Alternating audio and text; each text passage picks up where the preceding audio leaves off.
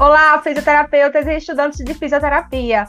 Nós somos a equipe do projeto de extensão Infofísio da UFPB e temos o objetivo de ensinar tudo o que você precisa saber sobre a prática baseada em evidência. Eu sou Natália Pereira. Eu me chamo Amanda Kelly.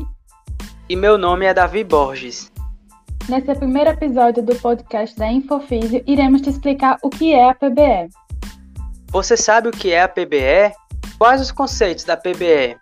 Será que você realmente aplica ela na sua prática clínica? Quer aprender? Então fique ligado nesse podcast até o final. Nós iremos te explicar tudo.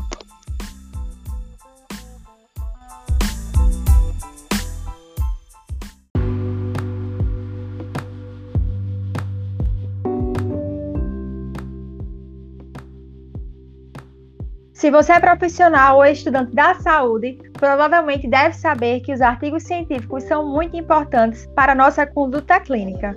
É o que chamamos de PBE prática baseada em evidência. Então, possivelmente, nunca se falou tanto em comprovação científica na saúde como durante essa pandemia.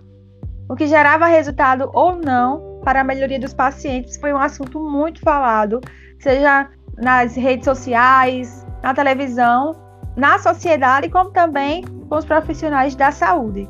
Então, por isso, é fundamental que você, acadêmico ou profissional da saúde, saiba tudo sobre a PBE. Me conta agora, ouvinte, você é capaz de dizer o que é a PBE? Então, apesar do nome ser muito intuitivo e bem sugestivo, praticar algo baseado em evidência não é tão simples assim. Também é bem complicado fazer com que as pessoas reconheçam que precisam utilizar a PBE em suas práticas clínicas. E como surgiu a PBE?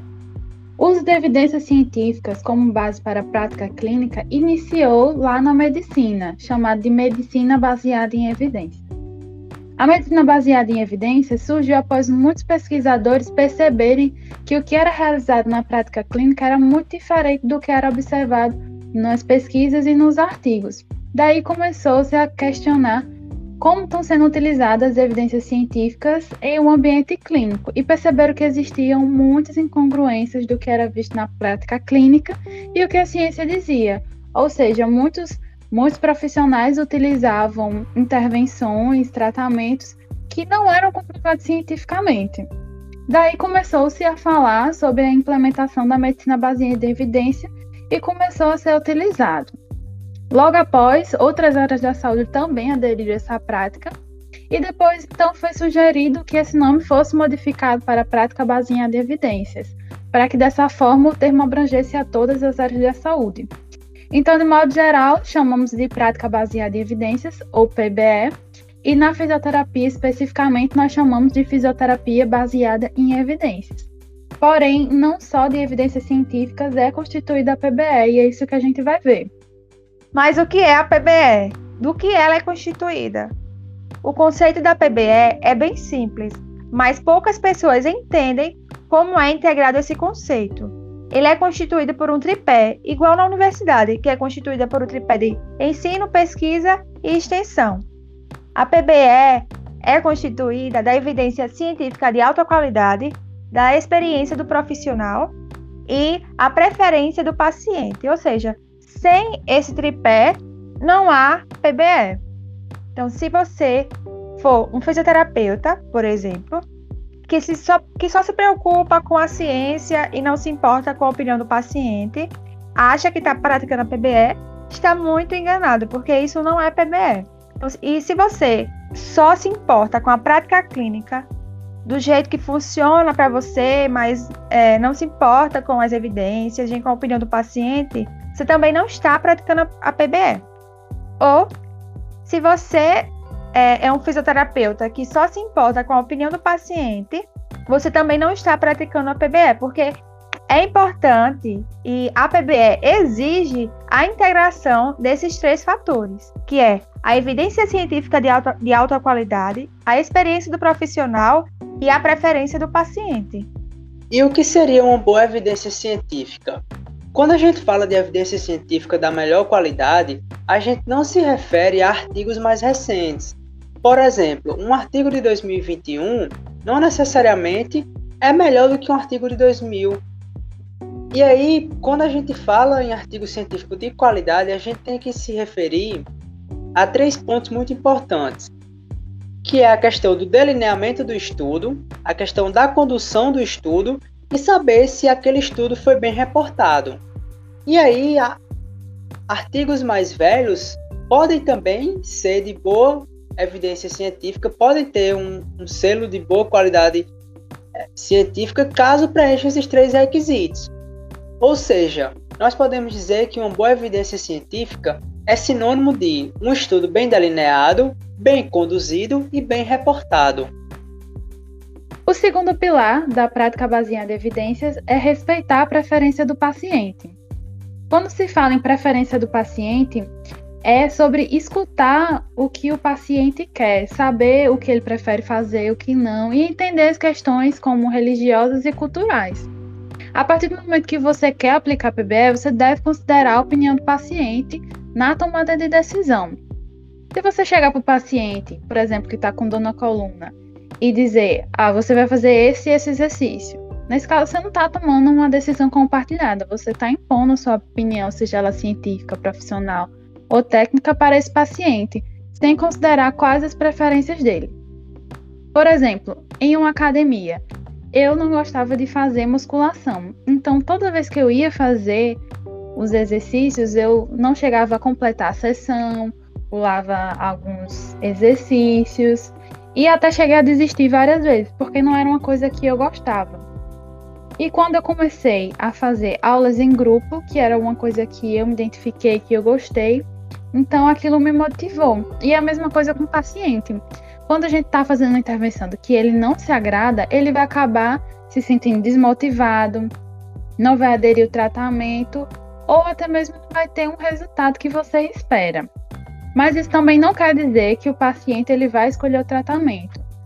Às vezes o paciente ele chega com a vontade de fazer um determinado tratamento porque ele viu na internet que era bom, que aquilo ia ser eficaz para o caso dele, porém aquilo pode não ser o recomendado para esse caso. Por exemplo, uma pessoa chega no atendimento com dor cervical e pede para fazer um calor profundo, porque ele viu na internet que era bom. Porém, esse paciente ele tinha feito artrodese da coluna cervical.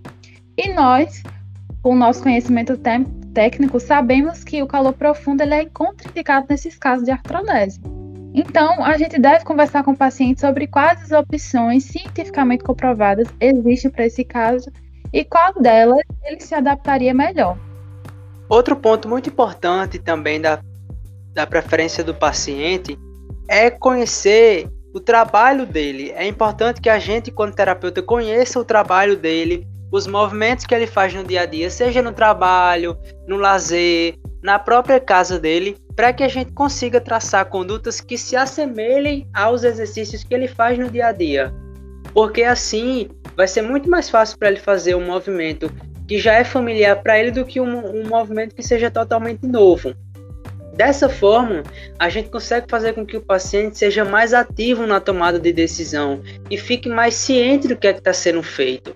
Outro ponto muito importante também é a questão da comunicação. É de fundamental importância que nós, fisioterapeutas, consigamos nos comunicar da melhor maneira possível, porque a comunicação também é uma forma que nós temos para tratar, seja através de um comando verbal ou seja mesmo através de uma conversa com o paciente. Muitas vezes a gente vê profissionais que falam, falam e falam para os pacientes, mas os pacientes não entendem nada, ou seja, o profissional apenas vomitou informações para o paciente. Então é importante que nós consigamos nos adequar ao nível socioeconômico, ao nível de escolaridade do paciente, para que ele entenda o que a gente está falando. Outro ponto muito importante também é a questão da empatia. É importante que a gente, enquanto terapeuta, tenha empatia para que a gente consiga também nos flexibilizarmos para ajustar coisas quando forem preciso. Por exemplo, se uma intervenção oferece mais riscos do que benefícios, nós precisamos sim ajustar essa intervenção. Se nós vemos que uma intervenção, por melhor que seja descrita na literatura, não está dando certo, é preciso que a gente pare e veja uma forma de flexibilizar essa intervenção para que nós tenhamos o melhor resultado possível. O terceiro pilar da PBE é a expertise profissional.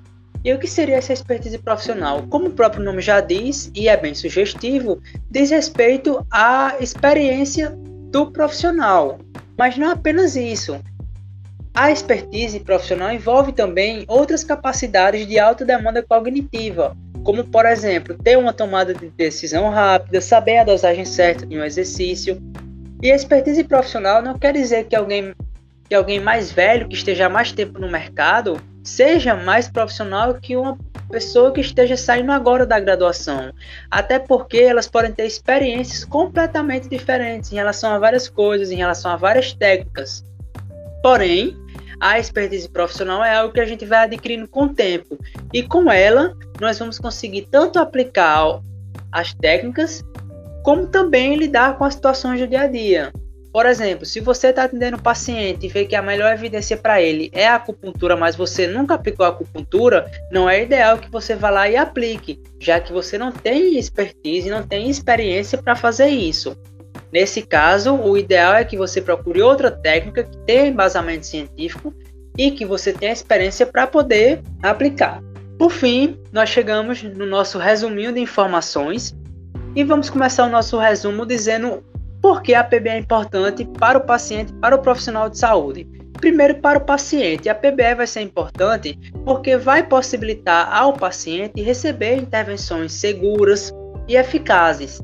E para o profissional de saúde, vai ser bom porque vai possibilitar ao profissional fazer intervenções baseadas em evidência que elevam a confiança do paciente e também vai possibilitar ao profissional ter uma gama de técnicas que se adequem a várias patologias, ou seja, isso vai possibilitar ao profissional uma maior autonomia para poder decidir qual vai ser a melhor técnica para o paciente. E a prática baseada em evidências ela é constituída por três pilares, como a gente viu pela evidência científica de qualidade, que não necessariamente está relacionada com ano de publicação, mas sim com a qualidade desse estudo, se ele foi bem descrito, delineado e reportado. Segundo pilar, expertise profissional, que não é somente a aplicação de técnica, mas também relacionada com a tomada de decisão rápida. E o terceiro pilar, que é a preferência do paciente, que não é só fazer as vontades deles, mas sim ouvir suas preferências para poder então tomar a decisão em conjunto. E esse foi o nosso primeiro episódio do podcast do projeto de extensão Infofísio. Gostou? Ficou interessado em saber mais sobre o universo da PBE?